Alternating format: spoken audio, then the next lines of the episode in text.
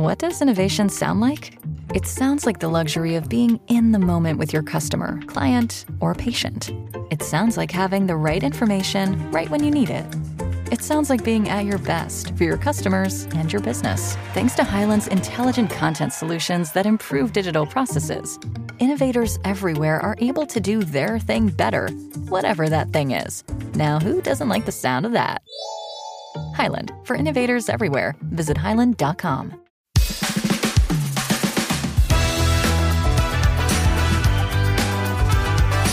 Lack Tatsachen, der Sportpodcast der Freien Presse. So, hier sind wir in Frankfurt-Main. Mein Name ist Thomas Reibetanz, Sportredakteur bei der Freien Presse. Und wir sind nicht ohne Grund in Frankfurt am Main, denn die deutsche Nationalmannschaft bereitet sich hier und in dieser Woche auf das Länderspiel gegen Israel und das anschließende in den Niederlanden vor. Und der Co-Trainer des Bundestrainers Hansi Flick sitzt uns gegenüber. Große Freude. In unserem kleinen Sportpodcast Danny, Danny Röhl, Danny Flick hätte ich fast gesagt. Hallo. Hallo, ich grüße euch. Hallo. Ja, Danny Flick ist der freudsche Versprecher, denn ich durfte heute Vormittag das Training bei euch angucken. Da wurde viel sächsisch geredet, ist mir aufgefallen. Also du hast schon sehr viele Kommandos gegeben. Äh, ja, wir sind natürlich äh, aufgeteilt im Trainerteam mit unseren Übungen. Äh, jeder hat also seine Rolle und seinen Part und dementsprechend äh, habe ich dann halt die eine oder andere Übung geleitet und gecoacht. Ja, die eine oder andere ist gut. Ich habe ja mal geguckt, sobald es an den Ball ging, war Danny Röhl der Chef. Also wurde gesagt, was gemacht wird, wurden Kommandos reingerufen. Ja, äh, Hansi überlässt mir natürlich schon nochmal Freiheiten, um das, das, Training zu gestalten und äh, gerade den, den den Part 2 äh, und 3 durfte ich dann heute leiten und das hat mir viel Spaß gemacht, das auch umzusetzen mit den Jungs. Okay, also das ist schon neu gewesen heute auch, dass du so Verantwortung übernimmst beim Trainingsablauf? Äh, nein, das ist nicht neu. Wir haben klare Rollen. Meistens ist Markus, noch, Markus Sorg noch mit dabei, der das auch äh, damit begleitet. Und dann haben wir äh, immer wieder verschiedene Trainingseinheiten und Formen, wo wir uns dann anpassen, wer was macht. Und ich sagte, heute war ich halt dann mehr im Fokus. Okay, jetzt sind wir durch meinen freudschen Versprecher hier äh, komplett reingestartet. Mal ganz kurz zu dir noch. Äh, Ende April bist du 33. Das ist richtig? Das ist richtig, genau. Das ist richtig. Geboren in Zwickau. Genau. Kann man Zwickau eigentlich ohne sächsischen Dialekt aussprechen? Nee. Zwickau, ja, äh, ist schwierig, aber ja, man gewöhnt sich daran auf jeden Fall. Okay, also ein, ein äh, gebürtiger Sachse, der seit einigen Jahren in der internationalen Fußballwelt auch unterwegs ist. Los ging es bei dir beim ESV Lok Zwickau im Jugendbereich, dann beim FSV. Und dort hat es dich jetzt wieder hin verschlagen. Kannst du da mal kurz erzählen, was du da jetzt machst beim FSV Zwickau wieder? Ja, ich bin momentan da, äh, dabei, meine Fußballlehrerlizenz zu machen. Die heißt jetzt äh, Pro-Lizenz und das ist in drei Teile gegliedert. Das heißt, äh, man hat eine Präsenzphase direkt in der Akademie vom DFB. Dann hat man eine Anwendungsphase, wo man bei seinem eigenen Team äh, die Umsetzung der gelernten Dinge absolviert. Und man hat eine Praktikumsphase bzw. Hospitationsphase. Und aufgrund meiner Position jetzt bei der Nationalmannschaft, wo ich nicht äh, permanent mein Team um mich herum habe, habe ich einfach äh, eine Mannschaft gesucht, wo ich die Anwendungsphase durchführen kann. Und da ist es ja naheliegend, weil ich noch gute Kontakte nach, nach Zwickau habe dass ich dort das umsetzen darf. Ja, habe auch äh, viel, viel Unterstützung erhalten jetzt vom Verein. Äh, habe die U19 jetzt vom FSV Zwickau, wo ich immer punktuell da bin. Das ist meistens so ein bis zweimal im Monat. Und da kann ich dann verschiedene Schwerpunkte einfach trainieren. Und was sagen diese U19-Spieler, wenn da der Co-Trainer der Nationalmannschaft kommt? Also äh, ja, sie waren natürlich sehr überrascht, weil sie nicht viel vorher wussten. Das war auch bewusst so, äh, so durchgeführt wir wollten sie nicht jetzt aus ihrem alltäglichen Konzept rausbringen. Und ja, dann habe ich mich vorgestellt und sie waren sehr offen, äh, sehr äh, begeisternd und sehr motiviert und hat richtig viel Spaß gemacht, die zwei Tage mit den Jungs zu arbeiten auf dem Platz. Und da gibt es eine Wiederholung, also das wird noch fortgesetzt? Genau, ich habe dann jetzt nach dem Lehrgang äh, von der Nationalmannschaft ist dann wieder der nächste Fußballlehrerlehrgang und anschließend wird dann Anfang April wieder die Anwendungsphase sein und dann werde ich wahrscheinlich schon wieder in Zwickau sein. Deine aktive Karriere musstest du relativ zeitig beenden, mit 20. Das ist richtig erstmal? Ja, genau. Ich habe bis zur U19 alle Jugendmannschaften mit FSV Zwickau mhm. ähm, ja, vollzogen. Bin dann zum Studium nach Leipzig, habe dann dort äh, für die U23 für Sachsen-Leipzig gespielt und bin dann äh, nach Eilenburg gewechselt und habe mir dann dort quasi das hintere Kreuzband gerissen und das war dann so ein bisschen auch der, das, das Ende meiner aktiven Karriere. Welche Position hast du gespielt? Äh, Außenbahn, ob das im rechten Mittelfeld oder rechte Abwehrseite.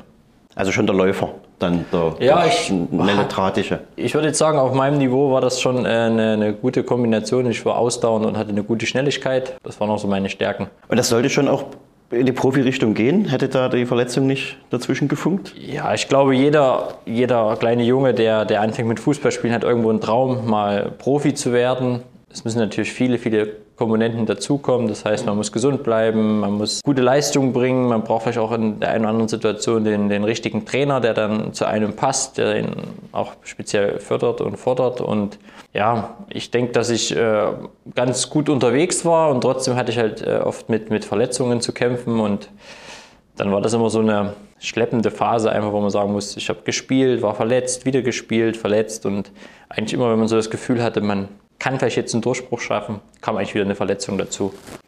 Du hast dich dann, denke ich, auch sehr bewusst dafür entschieden, die, die Trainerlaufbahn einzuschlagen. Kann man so sagen? Also du bist dann zu RB Leipzig gegangen erstmal? Das war... Ja, definitiv. Äh, Es war für mich schon in meiner Jugend klar, dass ich irgendwann Lust habe, mit, mit Jungs auf dem Fußballplatz zu arbeiten, auch als Trainer.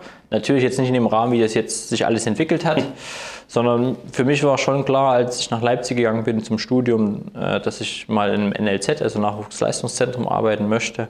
Da ging immer mein Blick hin und dann kam halt eins zum anderen, sodass dann RB Leipzig gegründet wurde damals. Das war ja ein Jahr nach meinem Studiumsbeginn, 2009.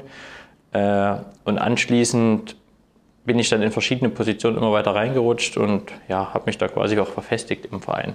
Bewirbt man sich da bei RB Leipzig oder kommen die an die Uni und sagen, willst du mitmachen? Ja, es war damals äh, wirklich so, dass, dass sie äh, Studenten gesucht hatten an der Universität und ich hatte dann den Kurs äh, Fußball mit dem Schwerpunkt Fußball und dort haben sie halt dann Studenten gesucht und ja, darüber bin ich dann eigentlich zu RB Leipzig gekommen und dann zur Videoanalyse und parallel äh, durfte ich dann die U16 als Co-Trainer mit betreuen. Und die Videoanalyse wurde es ja dann auch unter äh, Alex Zorniger als im, im Profibereich dann.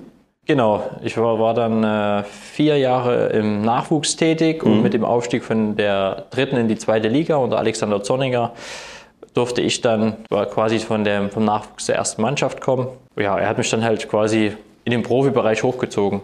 Und dann zunächst als Videoanalyst.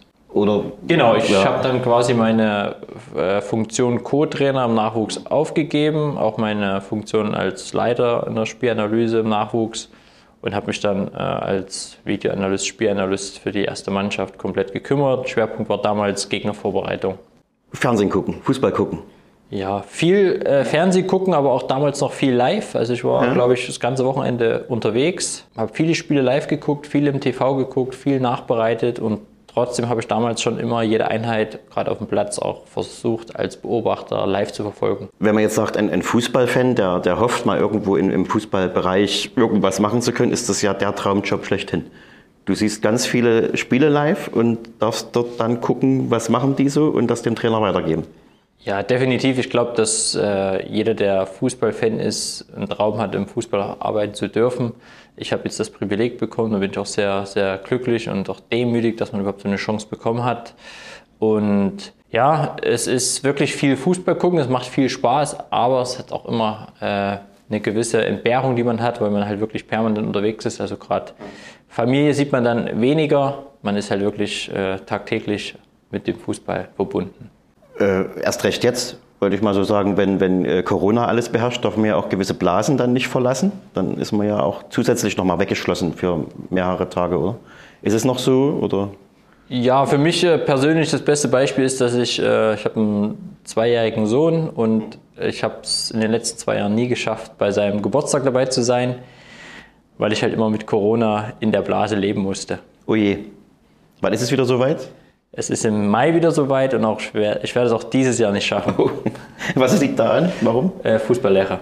Fußballlehrgang. Ähm, wenn man Videoanalyst ist und zum Trainer geht und sagt, der nächste Gegner spielt ganz hohes Pressing, die und die Jungs laufen von außen ganz stark an und in der Mitte haben wir aber da eine Chance, äh, den Ball durchzuspielen. Kann der Trainer dann überhaupt noch sagen, nee, machen wir anders?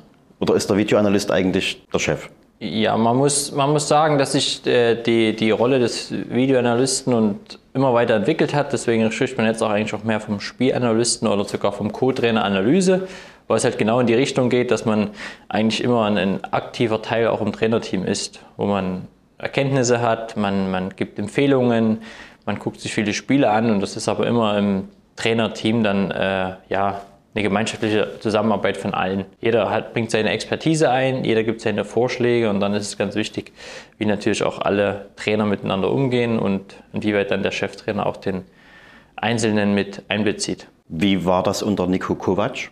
Dein Weg ging ja von RB Leipzig dann, äh, nachdem Ralf Hasenhüttel, Hasenhüttel dort nicht mehr Trainer war, ging er erstmal nach England zum FC Southampton mit Ralf Hasenhüttel zusammen und dann kamst du in der Saison 1920 zum FC Bayern München.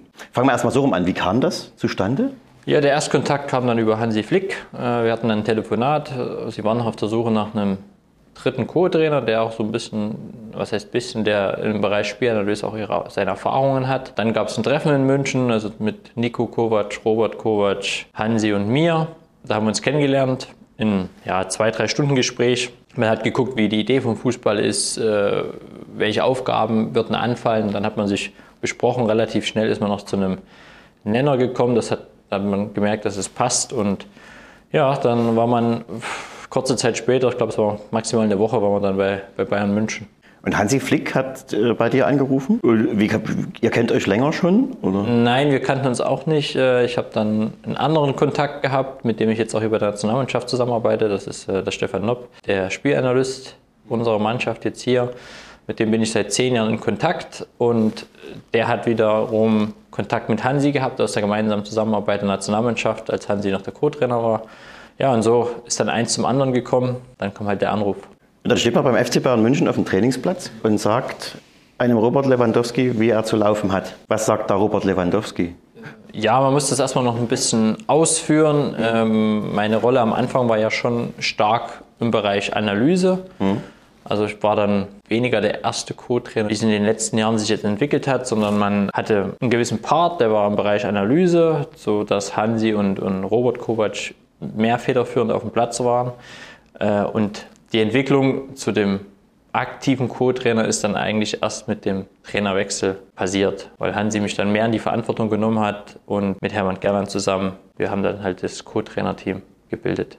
Also vorher erst noch man stellt sich das fast so vor, in einem dunklen Kämmerchen gesessen und, und Spiele geschaut und dann Material geliefert dem Chef. Ja, so, so extrem war es dann natürlich auch nicht. Ich hatte natürlich dann äh, mit der Zeit äh, unter Ralf Hasenhüttl sowohl in Leipzig, als ich der zweite Co-Trainer war, neben Scholl Löw, der jetzt in, in, bei Chelsea ist, war ich dann natürlich sein, seine rechte Hand in, in Southampton. Also da habe ich dann auch schon sehr, sehr viel übernommen, äh, war aktiv auf dem Platz, sodass es in München vielleicht erstmal eine andere Rolle war, aber natürlich nicht jetzt im stillen Kämmerlein, wo man abgeschottet mhm. von allem war. Das war nicht so. Okay, und dann also November 19 war das dann, wo, wo Hansi Flick übernommen hat beim FC Bayern München und dann sofort in die aktive Co-Trainerrolle. Ja, genau. Äh, ist mir auch nicht besonders schwer gefallen, weil ich natürlich, wie grad, äh, gerade erwähnt habe, äh, die letzten Jahre zuvor ja schon aktiv auf dem Platz gearbeitet habe, mhm. sodass ich ich würde jetzt sagen, eigentlich nur diese drei Monate Phase hatte, wo es ein bisschen ruhiger war auf dem Platz von meiner Seite und ich dann im Endeffekt die, den Schritt dann wieder rausmachen konnte, so wie ich mir es auch vorgestellt hatte. Also das ist schon das, was du auch wolltest, dann aktiv? Ja, das war eigentlich immer mein, oder nicht eigentlich, das war immer mein Ziel, aktiv mhm. auf dem Platz zu arbeiten mit den Jungs, äh, sowohl aber die Spielanalyse, also diese theoretischen Teil am Video, den ich sehe, immer sofort auch in die Praxis umzusetzen. Und jetzt nochmal zurück zu dieser Frage. Also in, in Weltstars, das sind ja eine Ansammlung von Weltstars. Kann man denen noch irgendwas sagen, wo die sagen, oh, das hätte ich jetzt so nicht gedacht und dann hinterher sogar sagen Danke? Ja, die Jungs äh, haben eine unheimliche Erfahrung in vielen Bereichen und trotzdem muss man sagen, sind das alles äh, super Menschen und auch diese Menschen sind immer bereit und offen für neue Dinge. Sie sind lernwillig, sie sind ehrgeizig, sie bringen eine hohe Mentalität mit und Leidenschaft. Und es ist ja auch immer miteinander zwischen Trainerteam und, und Spieler. Das heißt ja nicht, dass der eine das macht, der andere das macht, sondern man hat ja schon die gleiche Idee und die, das gleiche Ziel, erfolgreich zu sein. Und dementsprechend gibt es immer ein, ein, ein Miteinander. Erfolgreich wart ihr ja mehr als genug. Also ihr habt das Triple geholt 2020. Was, was kann man danach noch erreichen im Vereinsfußball? Ja, natürlich äh, ist das erstmal famos, dass wir da ja, erreichen konnten, durften. Die sechs Titel in einer Saison. Äh, und trotzdem ist natürlich der, der Sport so schnelllebig, dass die Erfolge, die man gestern geholt hat, sind morgen nicht vergessen. Aber es geht direkt weiter und deswegen muss man sich immer wieder sofort neue Ziele setzen. Man muss äh, weiterarbeiten, man muss wieder die neue Leidenschaft an den Tag legen und darf eigentlich nie äh, aufhören, äh, an die Erfolge zu glauben. Und wie lange, aber jetzt mal aus dem Nähkästchen, wie lange durftet ihr feiern oder wie lange habt ihr gefeiert? Äh, ja, da muss man natürlich sagen, das hat auch was mit Corona zu tun gehabt. Ah, ja. Im Endeffekt, äh, wenn man das so nimmt, äh, hatten wir nach dem Champions League-Sieg ganze, glaube zehn Tage frei und drei Wochen später nach dem Champions League-Spiel war schon das erste Pflichtspiel gegen Schalke 04. Also der, der Rahmen zwischen äh, Champions League-Sieg und nächstem Spiel waren drei Wochen. Hm. Das ist nicht viel Zeit. Jetzt ging dann für Hansi Flick die, der Weg zur Nationalmannschaft. Wo er das entschieden hat, war bei dir da auch sofort klar, das mache ich mit? Man muss erst mal sagen, das hat sich natürlich auch entwickelt äh, bei, bei Hansi. Man wusste ja nicht, wie es weitergeht, in welche Richtung es geht. Und für mich war dann erstmal klar, dass ich erstmal mir das anhören möchte, was, was kommt. Ich hatte dann Gespräche mit Julian Nagelsmann. Ich hatte natürlich immer wieder einen engen Draht zu, zu Hansi Flick. Und dann war das im Sommer letzten Jahres einfach ein Prozess, der sich entwickelt hat. Ich hatte weitere Gespräche mit Oliver Bierhoff, äh, wo mir dann ein Weg aufgezeigt wurde. Ja, sukzessive hat man dann einen Prozess, einen Abwägungsprozess durchgeführt und dann hat man schlussendlich eine Entscheidung getroffen, auch mit seinem Berater zusammen, der jetzt für meine Entwicklung einfach der beste Weg ist, wo man natürlich auch sagen muss, dass, dass Hansi Flick an meiner Seite ein unheimlich großer Faktor ist. Das ist einfach ein Unterstützer, ein Befürworter, ein Förderer. Und das war dann schon ausschlaggebend, einfach den Weg mit Hansi Flick zu gehen.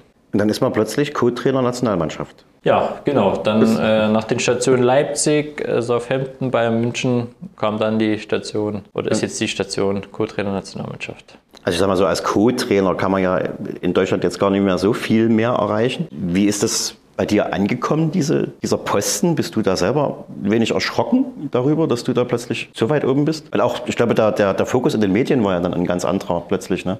Äh, ja, da muss man sagen, hat sich viel, viel entwickelt die letzten Jahre. Ich habe mich weiterentwickelt. Äh, natürlich mit jeder Station ist man auch erfahrener geworden, trotz meines jungen Alters. Ich bin jetzt trotzdem schon äh, über 13 Jahre im Fußballbereich tätig. Mhm. Also schon eine sehr, sehr lange Zeit. Man kann das schon begreifen. Ich glaube, dass es äh, externe Personen viel, viel mehr bewerten können als ich selbst, wenn man immer wieder in diesem Tagesgeschäft mit drin ist und nächster Schritt, nächster Schritt. Und da gilt es aber manchmal, dass man einfach auch mal in gewissen Momenten innehält, mal sich kurz reflektiert, auch einfach dieses Gefühl mitnimmt, wie es halt jetzt ist und einfach mit dem auch zufrieden ist und glücklich ist, dass man das ausführen darf. Und trotzdem stehen da jetzt, also was heißt trotzdem, jetzt stehen ja auch zwei ganz große Turniere äh, vor der Tür am äh, Jahresende in Katar die WM.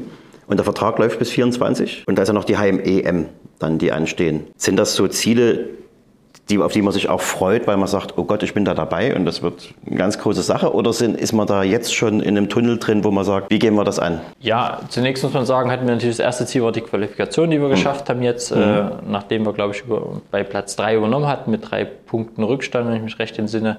Das war so das erste kleine Ziel, was wir uns gesetzt hatten, also Qualifikation zu schaffen.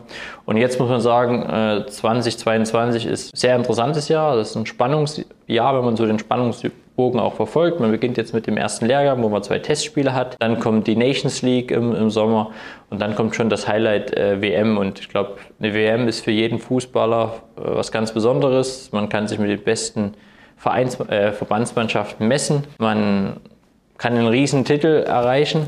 Äh, ist ein langer Weg bis dahin.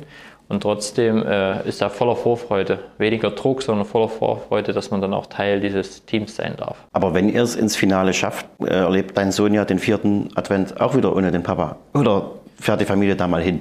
Ja, mein Ziel ist es, dass ich die Familie dann mit äh, nach Katar nehmen kann okay. äh, zum Turnier, je nachdem, wie weit wir dann kommen und wann das dann passt. Aber das soll schon ein Ziel sein. Also ich hoffe, dass ich zum Finale, sollte es soweit kommen, äh, das Finale auch mit meiner Familie dann bestreiten kann.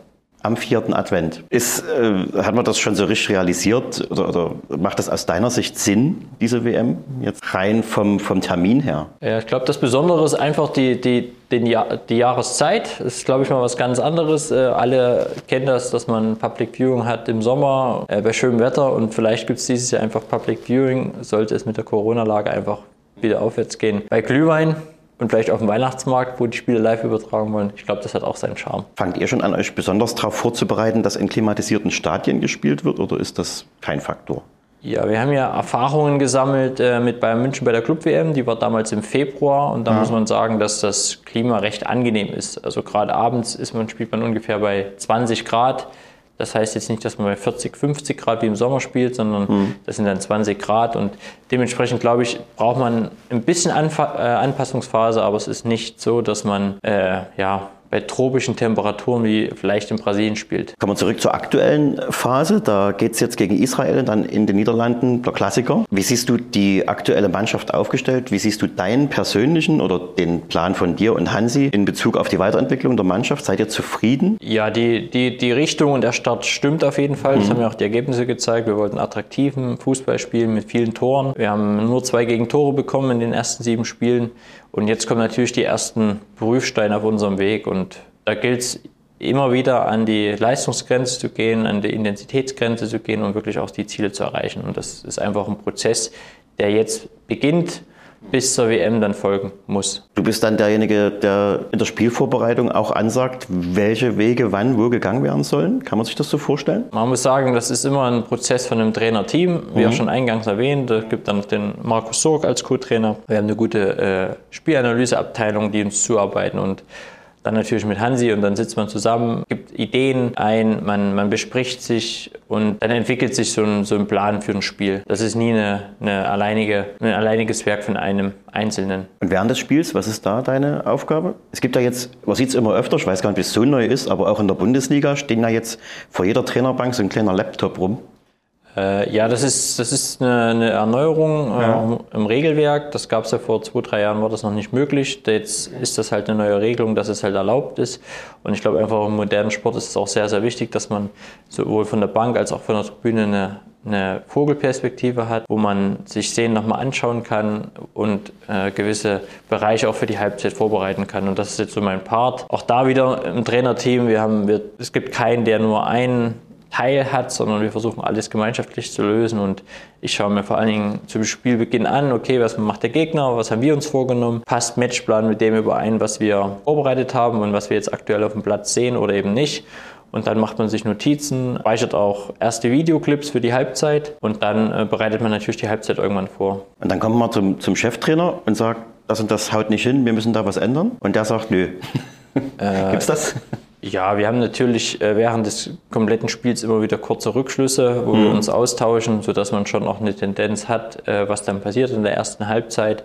Dann kommt man nach der Halbzeit ins Trainerbüro zusammen. Spielanalyst dabei, Co-Trainer natürlich, Hansi ist dabei. Wir bündeln unsere Erkenntnisse von der ersten Halbzeit und dann gibt man das natürlich den, den Jungs mit raus. Ich kann mir vorstellen, dabei soll es dann nicht bleiben in deiner Karriere, dass du der Zulieferer bist, beziehungsweise der Co-Trainer. Wie gesagt, das mediale Interesse ist ja größer geworden und du hast ja erst kürzlich auch gesagt, du würdest gern oder du möchtest, dein Ziel ist, Cheftrainer zu sein? Ähm, ja, wenn man das mal ausholt, ist natürlich erstmal eine, eine, gute Entwicklung, die ich die letzten Jahre nehmen durfte. Jetzt ja. war für mich ganz wichtig, dass ich die höchste Ausbildungsstufe auch erreiche, weil mir das persönlich wichtig ist, dass man auch bestmöglich ausgebildet ist. Und das ist einfach der Fußballlehrer. Dann muss man sagen, im Hier und Jetzt bin ich sehr glücklich mit meiner Rolle und was natürlich die Zukunft bringt, das wird man sehen. Aber für mich ist es schon ein, ein langfristiges Ziel zu sagen, ja, ich möchte irgendwann den, den, den Schritt zum Cheftrainer machen. Gibt es da so Wünsche, die man da jetzt schon hat oder, oder Vereine, die man sich vorstellt, dass man vielleicht sagt, in dem und dem Level würde ich erstmal gerne anfangen, damit es nicht zu heftig wird gleich am Anfang? Nein, ich glaube, äh, viel entscheidender ist, dass, dass man ein gutes Gefühl entwickelt. Äh, wichtig ist, dass man in einen Verein kommt, wo der Sportdirektor mit dem Trainer gut kann, wo man sich wohlfühlt, wo man sich vielleicht auch weiterentwickeln kann, wo auch eine gewisse Bodenständigkeit ist. Und ich glaube, das sind vielmehr die Faktoren als jetzt zu sagen, die oder die Mannschaft, die oder die Liga ist für mich reizvoll, sondern es geht vielmehr darum, wie sind die Rahmenbedingungen, die müssen einfach äh, stimmig dann sein. Wir kommen noch mal ganz kurz zurück auf die Heimat. Die Familie wohnt noch in Zwickau? Genau, meine, Groß, äh, ja, meine Großeltern und meine Eltern, die wohnen noch in Zwickau, sind auch noch Fans des FSV Zwickau. Gehen noch regelmäßig hin? Gehen regelmäßig zum Spiel, jetzt wieder mehr. Zuvor waren sie häufiger bei mir, bei den Spielen, jetzt bei der Nationalmannschaft passt das ganz gut. Jetzt leiden Sie mit. Ja, sie drücken natürlich immer die Daumen äh, für den Heimatverein und natürlich auch für mich. Und du selbst, verfolgst du den FSV noch? Ein bisschen die Ergebnisse? Ja, man hat immer einen Bezug zu den Vereinen, wo man auch war. Also ob das jetzt Leipzig ist, äh, Zwickau, äh, auch Southampton guckt man natürlich noch, Bayern München guckt man. Man hat immer einen Bezug und na gut, natürlich nach, nach Zwickau besonders, weil man natürlich da auch äh, sehr, sehr lange gelebt hat und auch Fan war. Ohne dass du jetzt da irgendwie Joe Ennox in die Arbeit reden willst. Aber wenn du, hast du dir mal ein Zwickau-Spiel live angeguckt und gleich gesagt, warum machen die denn nicht das und das? Nein. Nein. Ich habe mir äh, kein Spiel live angeguckt und ich glaube, das ist auch immer einfach zu sagen von außen, warum macht er Ja. nicht das und das. Jeder Trainer hat seine Idee, hat auch seine äh, inhaltlichen Sachen, die er hat und hat ein ganz anderes Gefühl für die Mannschaft. Und dafür gibt es immer Entscheidungen, die getroffen werden und da würde ich nie äh, über einen Trainer sagen, ja, warum macht jetzt das oder das. Aber kannst du noch normal Fußball gucken? Einfach mal genüsslich ein Spiel einschalten? Oder dass du sagst, hier, hätte, hier sehe ich da was, was. Ja gut, das ist instinktiv, dass man direkt immer auch guckt, okay, was macht die Mannschaften, was, was könnte vielleicht die Idee sein. Man hat immer so ein bisschen einen Analyseblick mit, mit darauf. Natürlich gibt es auch Spiele, wo man mal weniger im Detail guckt, aber grundsätzlich ist man ja, von Haus aus immer aktiv dabei. Wir haben bei uns in unserem kleinen, aber feinen Podcast eine Rubrik, die heißt End oder Weder. Ich habe einfach entweder oder auseinandergenommen und das ist sehr lustig. Ent oder Weder. Entweder oder. Äh, Ich stelle einfach Fragen und du müsstest bitte kurz sagen, was von beiden und das kurz begründen. Banane oder Currywurst. Banane, weil sie gesund, gesünder ist. Und man darf auch als Co-Trainer nur gesunde Sachen essen? Nein, man darf auch sündigen. Man darf sündigen. Ja. Vor der Mannschaft? Ja, auch, auch vor der Mannschaft. Wenn sie Ja. es anbietet, nach dem Spiel darf man das. Und die gucken dann komisch. Nein, ich glaube, da guckt keiner komisch. Ich glaube, das ist einfach, gehört mit dazu. Aber es gibt einen strengen Ernährungsplan für Profisportler. Ja, Ernährung ist, ist, ist ein ganz wichtiger Faktor im Bereich äh, des Leistungssports einfach, äh, weil man natürlich jedes Prozent rauskitzeln möchte und da gehört natürlich auch die Ernährung mit dazu. Auch für den Co-Trainer.